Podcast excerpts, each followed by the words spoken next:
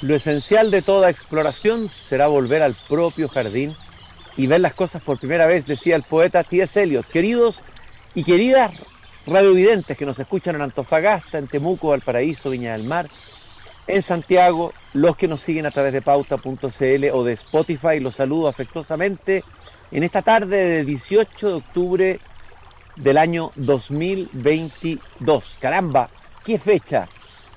Hoy día, 18 de octubre, de 1955, fallecía en, la, en el número 28 de la calle de Montesquins, creo que se pronuncia así, en Madrid, el filósofo José Ortega y Gasset, que había nacido el 9 de mayo de 1883. El autor de una filosofía, diría yo, poco profundizada y conocida incluso por los lectores hispanohablantes, por lo menos en estos lares. Uno a veces encuentra las bibliotecas antiguas, las, las horas como completa Gasset en una, en una edición eh, de color amarillo. Yo me acuerdo que una tía mía las tenía pero yo pregunto, ¿quién lee y quién relee realmente Ortega y Gasset? es un filósofo tan interesante, tan vigente. Es un agrado a, ver, a veces leer también su prosa. Eso marcó a escritores, eh, escritores españoles contemporáneos a él en su tiempo, fueron marcados no solamente por su pensamiento, sino también por su manera de escribir. Él es autor de un libro que es un clásico, eh, España invertebrada, la rebelión de las masas, ideas y creencias, la deshumanización del arte y además fundador de una importantísima revista cultural de la época y de su tiempo, la revista de Occidente. José Ortega fue el que dijo la famosa frase que todos conocemos, eh, pero que habría que intentar profundizar en ella. Yo soy yo y mis circunstancias, y si no las salvo a ellas, a, mis circunstancias no me salvo yo, lo dijo en las meditaciones de Don Quijote, que también es un precioso libro. Y hoy día para tener algunos vislumbres, obviamente que en media hora de programa no vamos a lograr profundizar en toda la obra de Gasset, pero para empezar a acercarnos y buscar una línea tal vez para los que nos escuchen, comiencen a leer a Ortega y Gasset si no lo han leído, hemos invitado al profesor de la Universidad de Chile, que ha sido director de su departamento de filosofía en sucesivos periodos, Jorge Acevedo, autor de libros extremadamente interesantes sobre Heidegger, eh, por ejemplo, Filosofía, Ciencia y Técnica, que lo tengo ahí muy leído y subrayado, y que también lo cité en un, en un libro que acabo de publicar yo hace un tiempo atrás, estupendo libro, La palabra liberada del lenguaje, un libro que no tengo en mis manos, pero que me encantaría tener, porque habla de mi querida María Zambrano, María Zambrano y el pensamiento contemporáneo, publicado en Barcelona, otra pensadora que viene de la playa de los pensadores españoles del, siglo XX, ya más, más como alumna. Humberto Giannini, pensador de lo cotidiano, hombre y mundo, obtuvo el premio de ensayo de la Municipalidad de Santiago, eh, y en fin, muchos otros libros, textos, es un formador, eh, profesor, escritor, ensayista, Jorge, qué gusto de tenerte aquí esta tarde en el jardín. Para mí también es un gran gusto, Cristian, estar contigo. Lo primero que quiero eh, preguntarte es, a ver, eh, siempre se habla en relación al tema del ser, de la originalidad de Heidegger, de lo importante que fue eh, la, su, digamos, su develación de lo que es el ser a través del concepto del Dasein, del, del que algunos traducen como ser ahí o, estar, o ser en el mundo, eh, pero pocos hablan de que también Ortega y Gasset abrió una dimensión del ser distinta eh, eh, y, que, y que abre una perspectiva incluso distinta a la de Heidegger, aunque puede dialogar con ella. O sea, es un pensador tan importante, quizás estoy exagerando un poco, como Heidegger en, en esto que estoy diciendo, pero sin embargo siempre tendemos a mirar a los pensadores en nuestra propia lengua como un poquito disminuidos, ¿no? A ver, ¿qué piensas tú de, esa afirmación que acabo de, hacerte? Bueno, efectivamente, yo creo que eh, a los pensadores en nuestra propia lengua no los valoramos como correspondería. En el caso de Ortega esto es especialmente así, porque resulta que es el filósofo yo diría, más cercano a nosotros. Y esa cercanía eh, no se puede suplir con ninguna otra cosa, en mi opinión.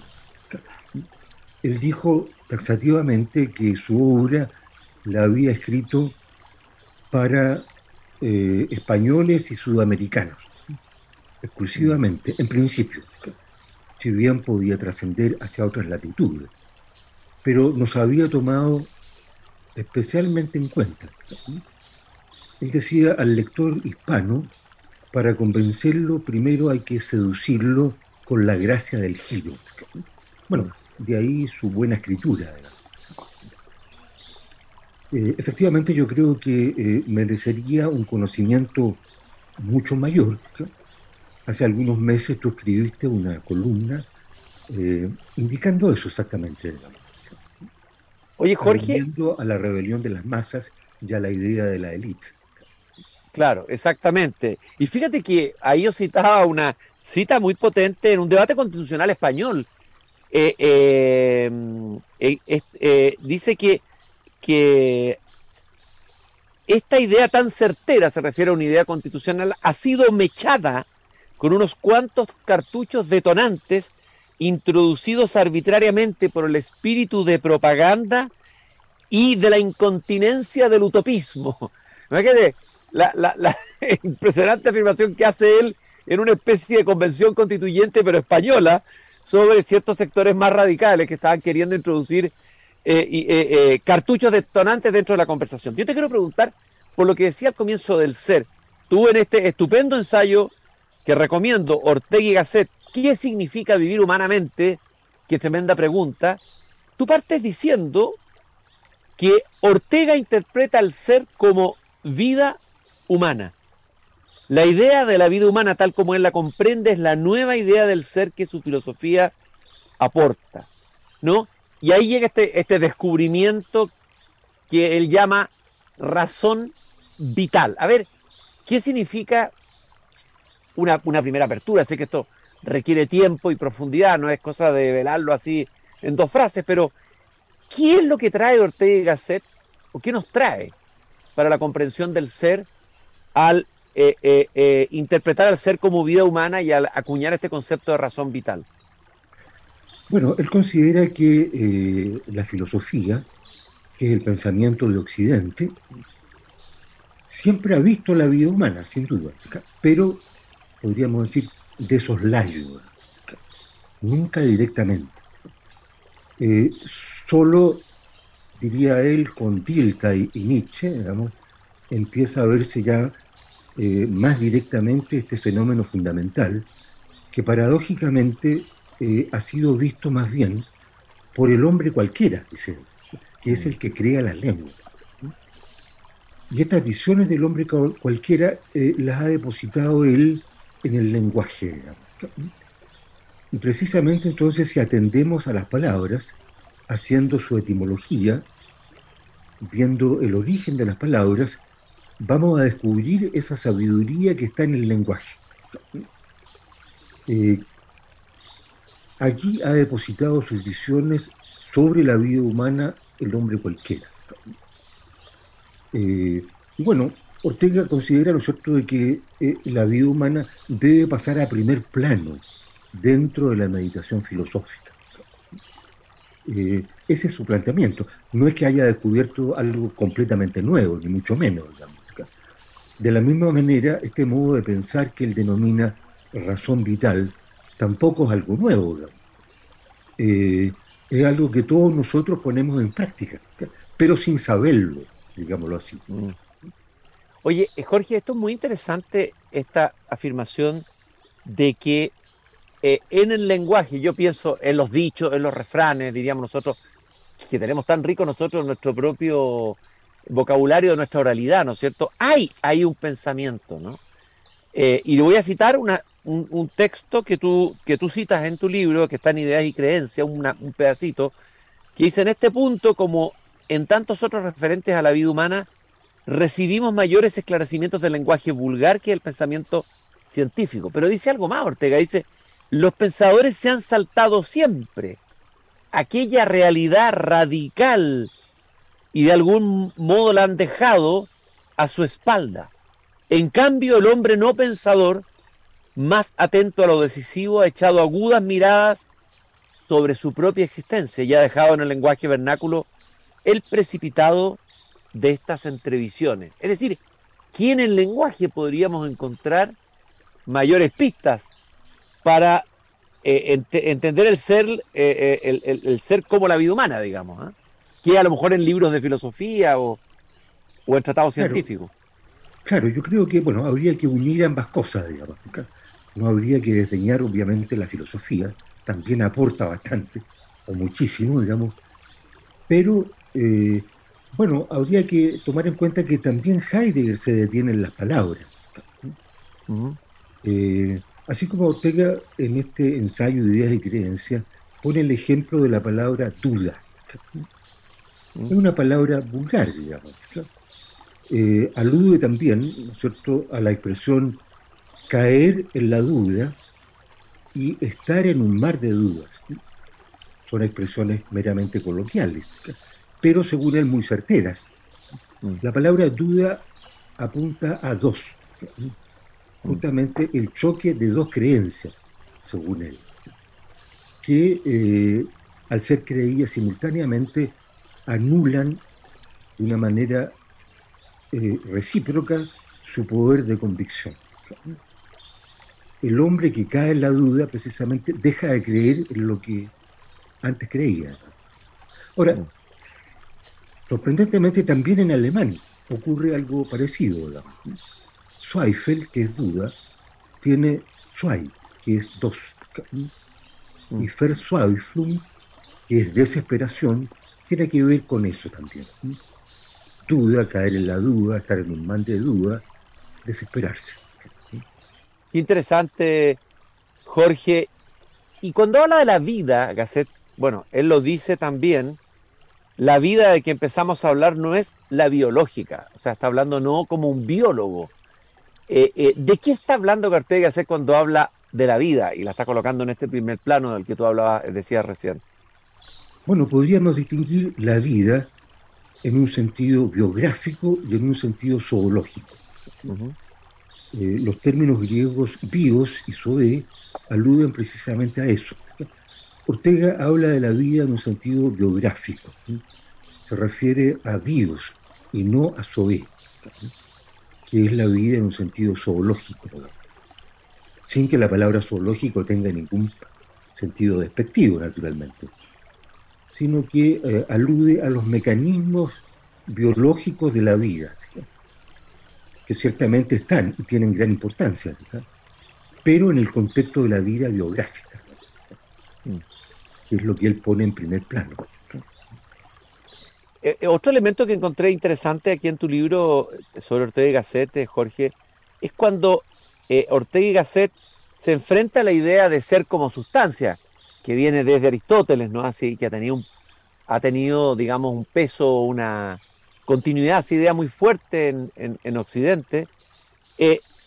tú dices que, que Ortega postula otra idea de ser y lo entiende el ser como un ser indigente, un ser menesteroso, deficiente y que no se basta a sí mismo y que sin embargo es. Eso me pareció precioso y me gustaría que lo profundizaras un poco, Jorge. Efectivamente, ¿no es cierto? La idea de sustancia implica un ser que se basta a sí mismo. Hay una famosa definición de Descartes que indica eso. Eh, pero habría que preguntarse si el ser humano es sustancial en el sentido de ser algo que se basta a sí mismo. Mm. Ortega dice que no. Eh,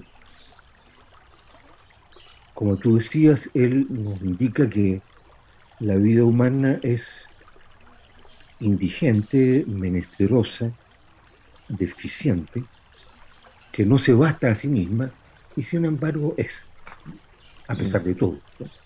En otra parte, Ortega utiliza la metáfora del naufragio. El hombre es un náufrago que nada como puede, digamos, en sus circunstancias. Él dice, bueno, naufragar no es ahogarse. hace esa precisión.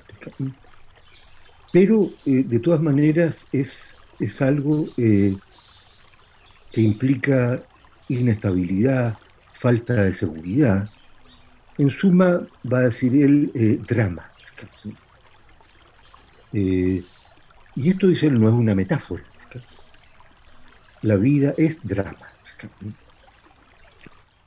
Eso es muy potente, Jorge, eso es muy potente. Es decir, eh, digamos, la, dimensión dramática de la existencia, la vida como drama, ¿no?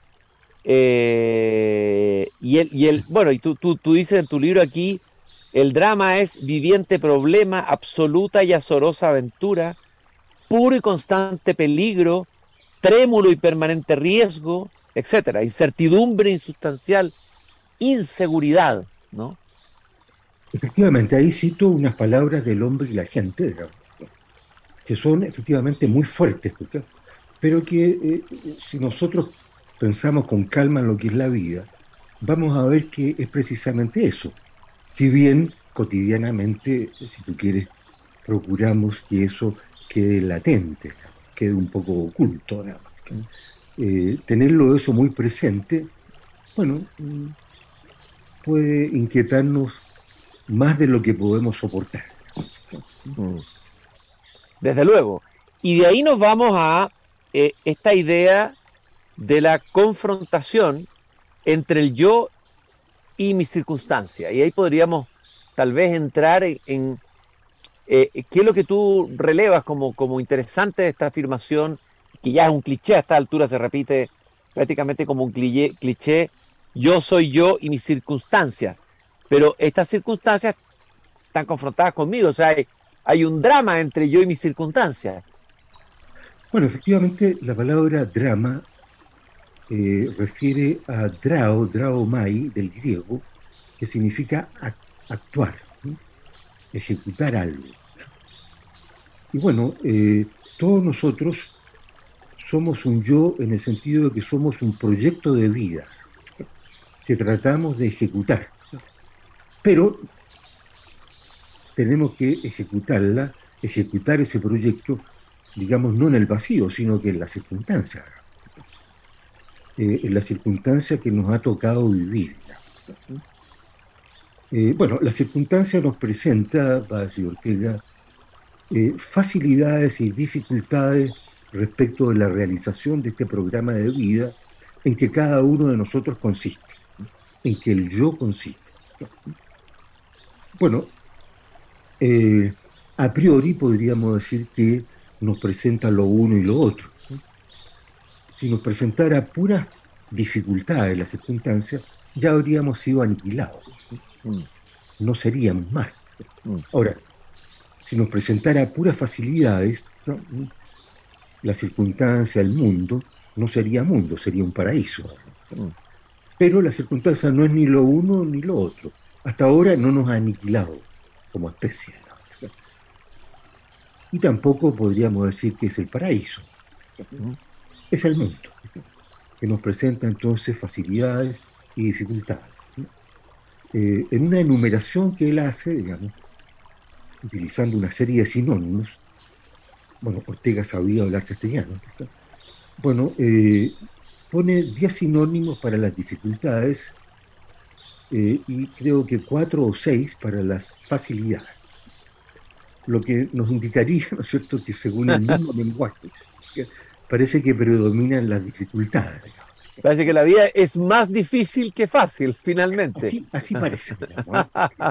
Oye, eh, estoy hablando con Jorge Acevedo, profesor de filosofía de la Universidad de Chile, ensayista, autor de variados libros sobre Heidegger, sobre filósofos chilenos también, y particularmente estamos hablando a partir del libro Ortega y Gasset, ¿qué significa vivir humanamente? Eh, hay otro elemento que me pareció interesante en tu ensayo, en tu libro sobre Ortega, Jorge, es que de alguna eh, Ortega, eh, digamos, entiende o critica la subjetividad tal como la ha entendido la filosofía moderna, la había entendido la filosofía moderna. Y esto es tremendamente importante, ¿no? Una subjetividad que pareciera haber sido entendida como una entidad aislada, cerrada sobre sí misma y suficiente, o sea, una subjetividad sustancial. ¿Cómo entiende Ortega la subjetividad? Bueno, eh, de partida, ¿no es cierto?, él prefiere hablar del, yo, digamos, y este yo no entendido como una subjetividad, es decir, como una entidad aislada, autosuficiente, cerrada sobre sí misma, eh, sino como eh, un proyecto, digámoslo así, arrojado en el mundo. Eh, es algo parecido a lo que entiende ah, Heidegger. Heidegger, ¿no? Claro. Claro, por haber sido lanzado al mundo. Es una idea que también recoge Sartre. Mm. bueno, no es que el sujeto, por ejemplo, tenga que esforzarse en llegar a tener un contacto con el mundo. Eh, por el mero hecho de ser, ya estamos en el mundo. Dentro de la filosofía muchas veces se ha planteado el gran problema, se dice, de cómo eh, probar la existencia del mundo exterior, partiendo de la base entonces de que tenemos acceso solo a nuestra subjetividad. Eh, bueno, Julián María, este gran discípulo de Ortega, de una manera un poco insolente, dice, para probar la existencia del mundo exterior, basta con abrir los ojos. bueno, eh, por lo tanto, entonces hay que ver al ser humano no como una subjetividad encerrada en sí misma, sino como alguien arrojado en el mundo, que tiene que arreglárselas con ese mundo, con esa circunstancia, con ese contorno. Si uno tuviera, yo sé que este aterrizaje puede ser un poquito forzoso, forzado, pero para quienes nos están escuchando y no crean que la filosofía, digamos, se mueve en, un cierto limpo de ideas abstractas, sino que estamos hablando acá de un pensamiento además que está buscando conectarse con la vida misma, con, con, lo que somos, ¿no? Eh, biográficamente, existencialmente. A ver, eh, eh, ¿de qué nos puede servir la lectura de Ortega y Gasset a nosotros como seres humanos hoy? ¿qué, nos, qué, ilumina de nuestra existencia? ¿Qué, qué crees tú que podría iluminar de nuestra existencia, de nuestro quehacer, de, bueno, de lo que somos, el proyecto humano que somos cada uno de nosotros? Bueno, en primer lugar yo creo que esclarece en qué consiste nuestra vida. Eh, por ejemplo, que está compuesta de ideas y de creencias, que está compuesta de un yo y de su circunstancia, que hay ahí una cierta pugna, digamos, el pólemos de Heráclito, en mi opinión, la lucha, digamos, pero no es una lucha, ¿no es cierto?, guerrera, porque, eh, dice Ortega, eh, la existencia más pacífica vamos a encontrar esta lucha, aunque no se note. Mm. No es algo eh, realmente espectacular. Eh, la vida humana, ¿no es cierto?, eh, no acontece en esta lucha con bombos y platillos. Bueno, a veces puede acontecer así, pero eso no es lo habitual, digamos. Mm diríamos, la vida humana transcurre calladamente, pero hay una lucha fuerte, digamos. Es decir, creo que todos nosotros hemos experimentado que para vivir tal como queremos, tenemos que forzarnos, digamos. Mm. Oye, eso de la... regalado al hombre. Oye, eso de la lucha es muy de pensadores españoles. Pienso en Unamuno, ¿no? La agonía del cristianismo usa el, concepto de agonía, de lucha, que originalmente es esto. ¿Ah? Claro, agonía no, significa estar moribundo, significa lucha, efectivamente. Así el protagonista es el que lucha en, un primer plano, digamos, el protagonista de la agonía. Efectivamente, sí. Entonces, bueno, eh, podemos imaginarnos la vida, de acuerdo a este planteamiento, eh, efectivamente como un trama en que hay personajes, en que hay un escenario, y en el que cada cual es el protagonista. Es decir, no podríamos decir que eh, la vida humana es vista así a partir del, eh, del género eh, literario drama, sino que más bien podemos decir el género literario drama ha surgido como tal porque la vida es como es.